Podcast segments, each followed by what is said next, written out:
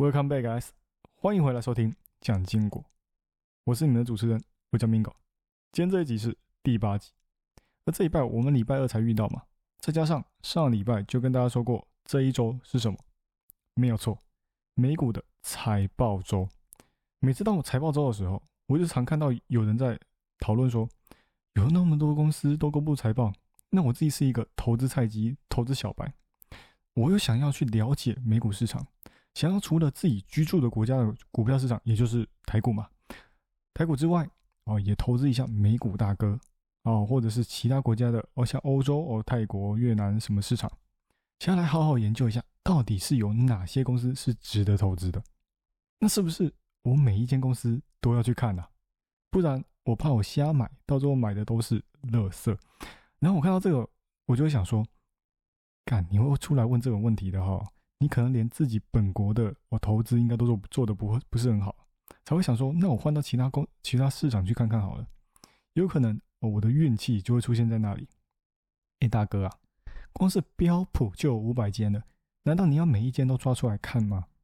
甚至还有很多没有被包进去的股票哦，就算你全部看完了，可能你还是不会投资的可能性很大啦。我不讲看完要花多少时间。我光是说你还在看这些公司的基本面的时候，你朋友却什么都没看，就只是单纯的用技术指标买股而已，却早就把你甩到十万八千里之外了。哎，不要说现现实上没有哦，现实中其实很多很多人都遇到这样的事情哦。明明你你的你的朋友哦，他们的投资在你眼中看来就是非常的差，他们用什么技术指标什么之类的，可能连他们自己都不清楚，但是他们就是会赚钱。我问你，你会不会嫉妒？你一定会，你还会想说，干为什么他明明没有看基本面，或是用什么呃技术面，然后又或者是啊筹码面他都没看，只是瞎买，我还可以赚到那么多，我开始就会怀疑自己，看这些到底有没有用，然后就会想说，那我试试看技术面好了。好，那接下来你就开始体验了黄金正文曲了，不断的尝试新的，哦怀疑旧的，结果搞到最后啥都没学会。啊，没有找到自己的策略，还赔一大堆钱，然后开始怪哦，是技术指标不好用啦，或者是基本面是延后指标啦，那我再加一个筹码面，应该会比较好。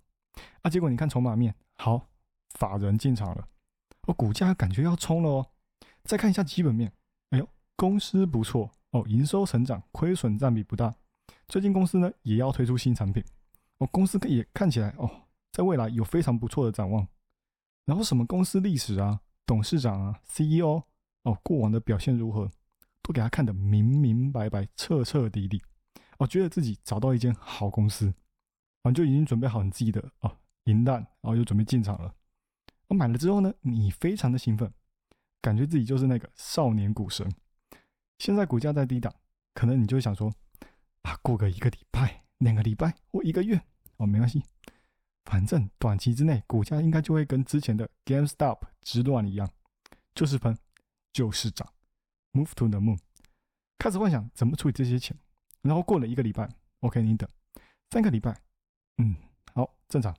一个月有点不太舒服了，半年哦，你开始想说，怎么还没有涨啊？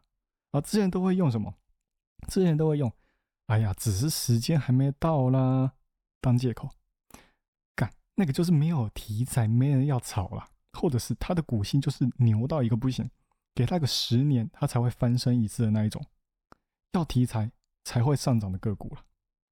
那接下来呢？哦，你会进到进化一道，进化到下一个阶段，摆烂哦，直接去股市同学会还是同乐会？我忘记了，我很久没有用那个 app 了。我一开始进场的时候哦。刚认识市场的时候，我会去用那个 app，但是久而久之之后，就是知道说，OK，它里面很多什么标股分享社团啊，或者是啊介绍个股什么之类的。对了，就是生一张嘴啊。那上面留言哦，你就去那边留言哦，问这一只可以买吗？哦，这一只什么时候可以卖？价格会到哪里？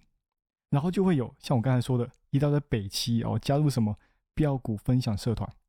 那前几次哦，诶，真的让你赚到钱哦。他们会真的先给你一个甜头哦，让你赚到钱，然后你会渐渐的开始觉得说，哎呦，这个老师或许可以哦。那接下来哦，老师就会说，我们会员里面的胜率是如何啊？跟你说会员里面才会有独享的标的哦。现在加入会员呢，哦，会有什么啊？新年优惠价、特惠价、活动优优惠价什么之类的。哦，你不买哈，之后就不会之后就不会有这个价了。买了呢，哦，老师从此带你飞。啊，很多人就会掉入掉入这个圈套了，就陷阱。你就是一只待宰的羔羊而已啦，把自己的钱交给所谓的老师。我可以说是把钱丢水沟而已，但是你不知道啊，你会认为说，啊前几次他都带你飞了，那接下来应该也可以继续带你飞吧？啊，当然你可以说，哦，我老师把把都中，那我就问，他为什么要带你嘛？对不对？他自己就可以赚很多了，每次进场都带钱出来，怎么进怎么出，而且每次进场都是翻倍的。如果他是这样子的话，这样去操作的话，身价早就在云端之上了，哪还需要去照顾你们这些菜鸡？那我也相信啊，真的有人是这样子的哦，但是就是很少嘛。我自己在家里炒啊，都比花时间在外面拉人当会员啊，收的会员费还要来得多了。我干嘛要自己搞自己，浪费时间去教人，还要去承受可能看错的时候会有北七哦，因为他是会员的身份来骂我。那你可能会又会说，哦，他人心向善啊，就是要出来做功德。哎干，真的做功德还会收你的钱吗？啊，你说他帮你赚钱啊，收你一点钱是应该，那你怎么不是不不去说，你去帮别人上班哦，他帮你赚钱，也就是给你薪水了，那你要把你赚的钱还给他一点，也是应该呢？你不会这样想嘛？是不是？那通常会去买这种标股社团的会员哦。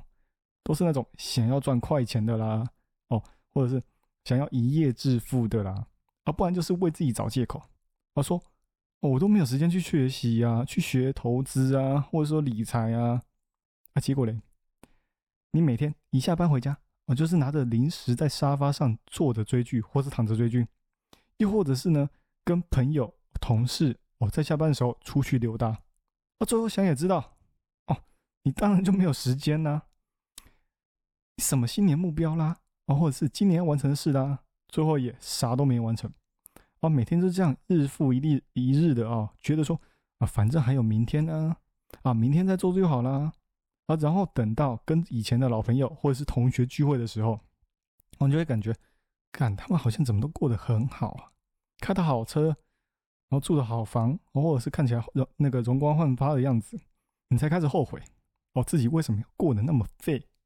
哎，其实你不废哦，你只是去做了，但是没有成功，然后就放弃了。哦，但是你有尝试过的，只是你看过太多的成功的案例，不知道那些失败的又在哪里。我觉得自己这辈子就这样子吧，你才会开始自我放弃嘛，是不是？然后催开始催眠自己啊，未来会更好啦，反正现在就这样嘛，我这样子继续下去好像也不错。我开始催眠自己。然后会觉得说，哦，我可能啥都不做，哦，未来呢，哦，也可以达到我想要的高度这样子，啊，却不知道说，哦，这些你是现在在做的事情，这些动作，这些行为，已经隐约的影响到你接下来十年之后的生活了。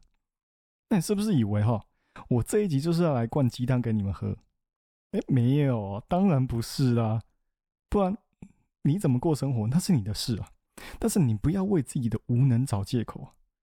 我是因为看到这些东西啊，有感而发一下了，跟大家聊一下这个。我抱歉啊，这前面聊的有点太多哈，但是还没结束啊。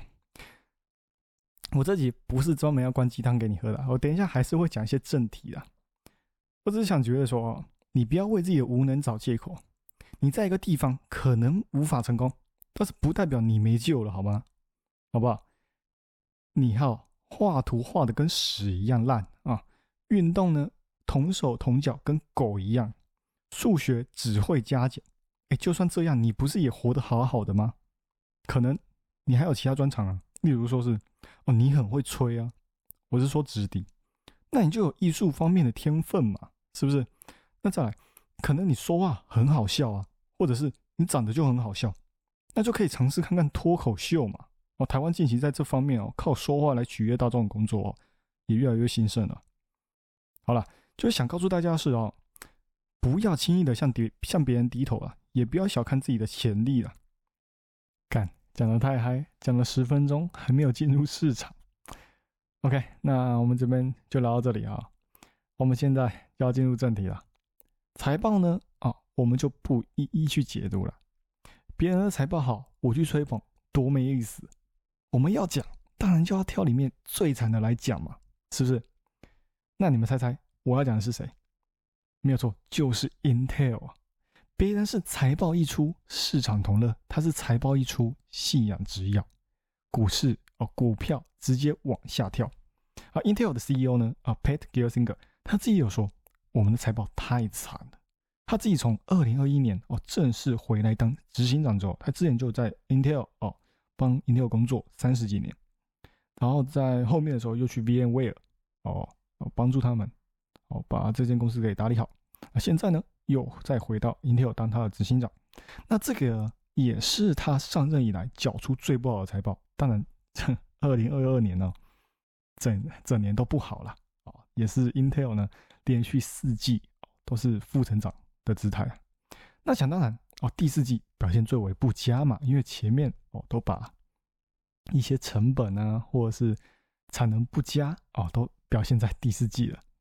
那这样子呢也会间接的影响到二零二三年的第一季的 guidance，所以他们给出的第一季非常悲观。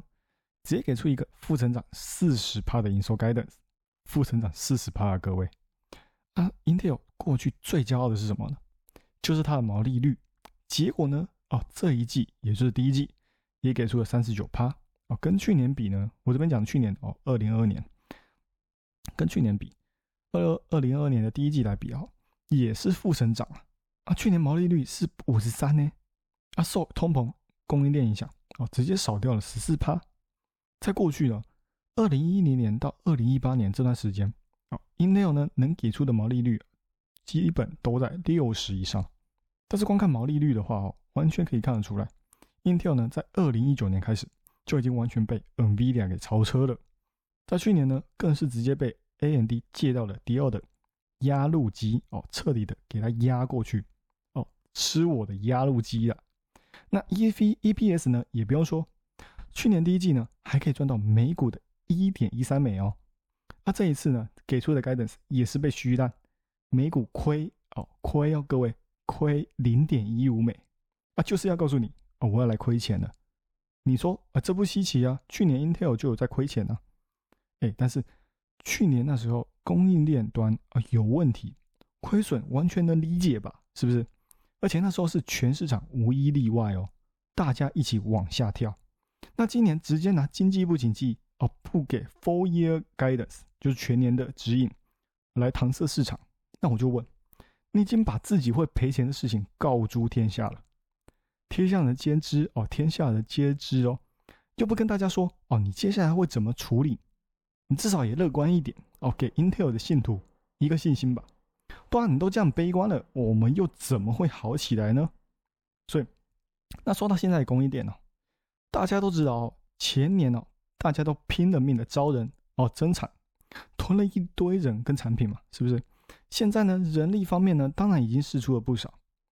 那在供应链哦，供应端哦，也在去库存的路上。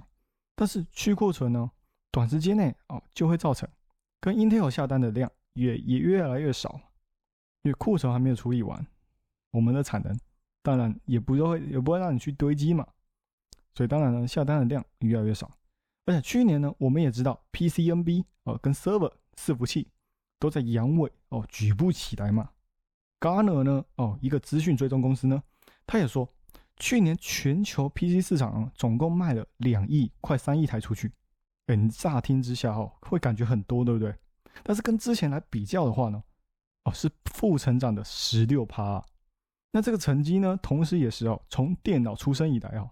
最差的一次啊，所以去年差呢，当然哦，今年哦，再加上 Intel 的加码助攻哦，主尾加码，预期哦只有二点七亿的销量，而顾名思义呢，就是今年呢可能哦 PC 市场又要被关进小黑屋一年了，只是哦，毕竟未来说不准嘛，也不知道什么时候需求才会再一再次涌入哦供应链端，那所以呢，现在呢，加动率加动率不高。晶片产能又拉不起来，毛利呢又被拉低哦，Intel 呢只好在其他其他地方减少花费嘛。啊，大家可以看到，裁员就是他们的呃其中一个减少花费的表现。但是它跟其他的科技厂来比较的话，它裁的哦相对的少。哦，到目前现在为止哦，裁了几百人而已啊。算 对，这样讲出来有点云淡风轻哦，因为那些裁的人其实他们也不好受啊，毕竟他们被裁了，要马上找到下一个工作，不然在现在现在这种哦通膨的阶段，没有找到工作啊，其实很难生活啊，就开始在卖老本了。然后最近也有看到资料嘛，就是现在美国人已经渐渐的把他们自己手头上的钱给花光了哦，之前赚到的钱都花光了，那现在没有找工作真的不行了，可能真的要去哦，呃路口排队哦领纸箱。往那个公园移动。Intel 呢？这样可以看得出来哈，股价为什么会跌嘛？是不是？而且前几天呢 g a l Singer 在接受雅虎 Finance 的采访的时候呢，干那个脸，不得不说看起来有够憔悴的啦，眼窝完全都陷下去了。六十岁，他现在六十一岁，看起来就像是八十几岁的老人家一样啊，真的不夸张啊。可能是因为压力的关系啊，加上他一上任。就没有赚过钱，所以对能感受得出来。去年呢，他上任 CEO 的时候呢，但是他那时候上任 CEO 的时候还蛮意气风发的哦。但是跟现在一比的话，嗯，看起来就像吸过什么，你知道，就白白的啊，或者是绿绿的草啊一样啊。那短期之内呢，哦，我自己是这样想的短期之内呢，哦，电脑市场的需求呢，要想复苏哦，可能还要一段时间啊。再加上去库存哦，就算消费力道渐渐升温哦，要回到 Intel 身上没那么快。那长期呢？哦，我也不看好 Intel，因为现在是大大家都在搞什么自研嘛哦，想要 DIY 自己的晶片。那这个相对于对 Intel 来说哦，就是非常的不利的。晶片又搞不过台积居了哦，未来十年后会不会有 Intel 的影子哦？这个想法。会成真的可能性真的是越来越大了。那说完了来自地狱的消息哦，来说说哦，马斯克的特斯拉的其中一个对手哦，你是不是以为我要讲特斯拉哦？没有啊，我要讲的是 Lucid 哦，L U C I D 哦，它也是做电动车的。有可能台湾的朋友哦不太知道，那没关系，我今天就来讲讲这个公司，稍微讲一下哦，它也是一个新创公司啊，上市没有多少没有多久，但是它在呢。二十七号呢，也就是一月二十七号被嘎空，股价引擎发动，轰隆隆隆，冲冲冲冲，引擎发动，一瞬间踩下油门，暴涨一百趴，暴涨一百趴哦，各位，因为美国他们那边没有所谓的啊，就是限制嘛，没有什么十趴限制啊，呃呃，涨停啊、跌停啊什么之类的，所以呢，因为无限制，暴涨一百趴，真的有人看到的。就因为啊，Lucy 他传出一个消息，他要被收购了，市场直接送他上西天，哦，触发了熔断，啊，触发了熔断，当然没有因为一直保持高潮了，哦，所以他也后来有回落下来了，但是在收尾的时候呢，还是有将近一半的涨幅啊，有四十几趴的涨幅。那到底是谁要收购掉 Lucy 呢？哦，我们现在还没有看到肯定的消息了。但是现在市场哦在说，可能就是土豪帝国、沙地阿拉伯的主权基金，因为他们本身就有六十五趴的 Lucy 的股份，而现在又传出说要完全收购啊，其实也不会是空穴来风了。毕竟呢，以前就有说过他们有这个意愿啊。大家如果不知道 Lucy 这家公电动车厂哦，就像我刚才说的啊，非常合理啊，因为它主打的是高端客户，一台车哦少说也要十二万啊，没有错，你没有听错，就是接近双 B 价，但是。里面的东西哦，我就不知道有没有双 B 的价值啊。那讲到电动车，当然就要聊一下哦，特斯拉特斯拉在这次的财报跟电话会议过后，市场啊也非常兴奋，涨了十一趴哦，瞬间哦，之前的排山倒海哦，不看好它的声音哦，完全都消失殆尽。那我这那我今天这一集哦，就来帮大家理一理哦，到底为什么啊市场会如此的膨胀？难道说特斯拉又要开始登顶了吗？哦，我们都知道，之前讲到特斯拉，大家都会想到什么？它的需求问题嘛，是不是？需求问题往下滑哦，或者是哦，股价到底又跌了多少？然后呢，一会有机构或者是专家出来出出来说，哦，我要来调降它的目标价啊之类的消息。所以呢，电话会议哦，一开始呢就告诉大家哦，特斯拉执行长马斯克啊就出来告诉大家说，他会哦把需求的问题给完全的解决掉。他说，特斯拉的一月下单速度已经比产能还要多出两倍之多，代表说特斯拉需求非常的够。我一直在想说，靠呗，你那样子降价，当然下单的人多啊，而且又加上亚洲过新年呐，新年新气象，换新车，合理啊。啊，前阵子哦，他们不是才把 Y 跟三哦，就是 Model Y 跟 Model 三的价格往下调了吗？哦，现在呢，他们又说啊，下单人速度速那个速度太快了，下单的量太多了，然后他们又把 Y 的价格给调整回来之外呢，还调涨，要压制一下大家的购买力啊。啊，也有提到说，因为不断的升息的影响哦，已经把车价提高了十趴，就是因为升息哦，所以他们的车价已经有相对的通膨了，涨了十趴。所以他们才会把 guidance 哦给调到一百八十万，相对的保守一点。但是内部的目标呢，还是调到了两百万。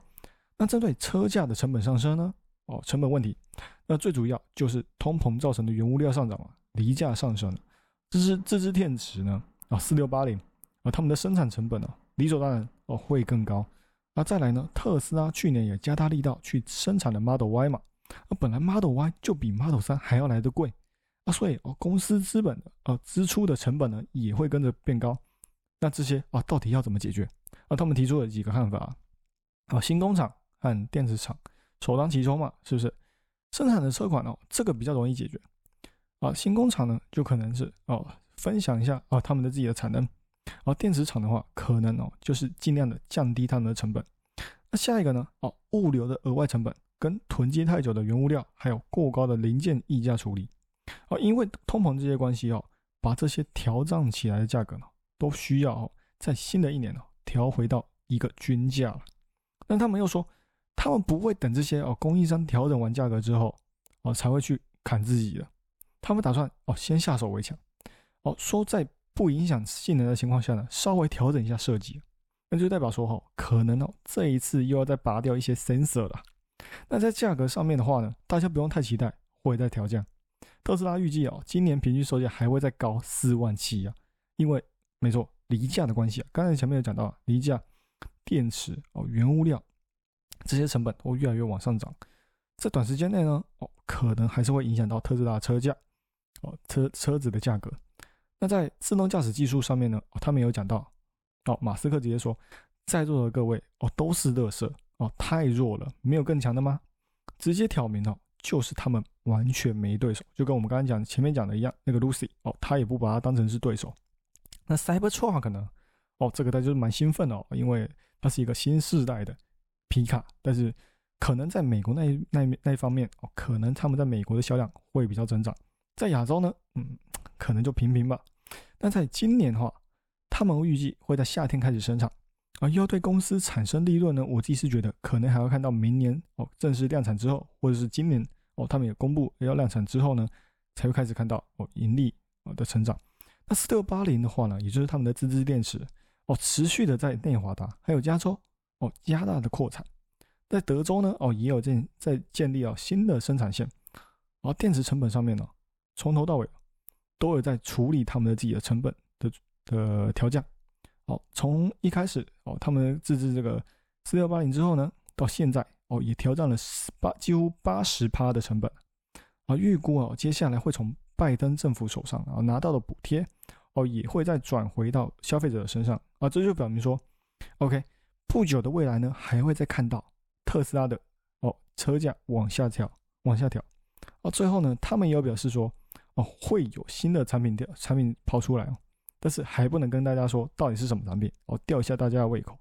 还有表示哦，这接下来哦，三月还有一个投资者会议上面，他们会展示新的汽车平台，啊，里面呢会有低价版、低价版的哦特斯拉的消息公布出来，也就是 Model Two，哦，还有一些扩建计划跟呃 Cybertruck 哦会怎么进展啊，或者是呃能源业务或者是储能哦他们的展望是如何？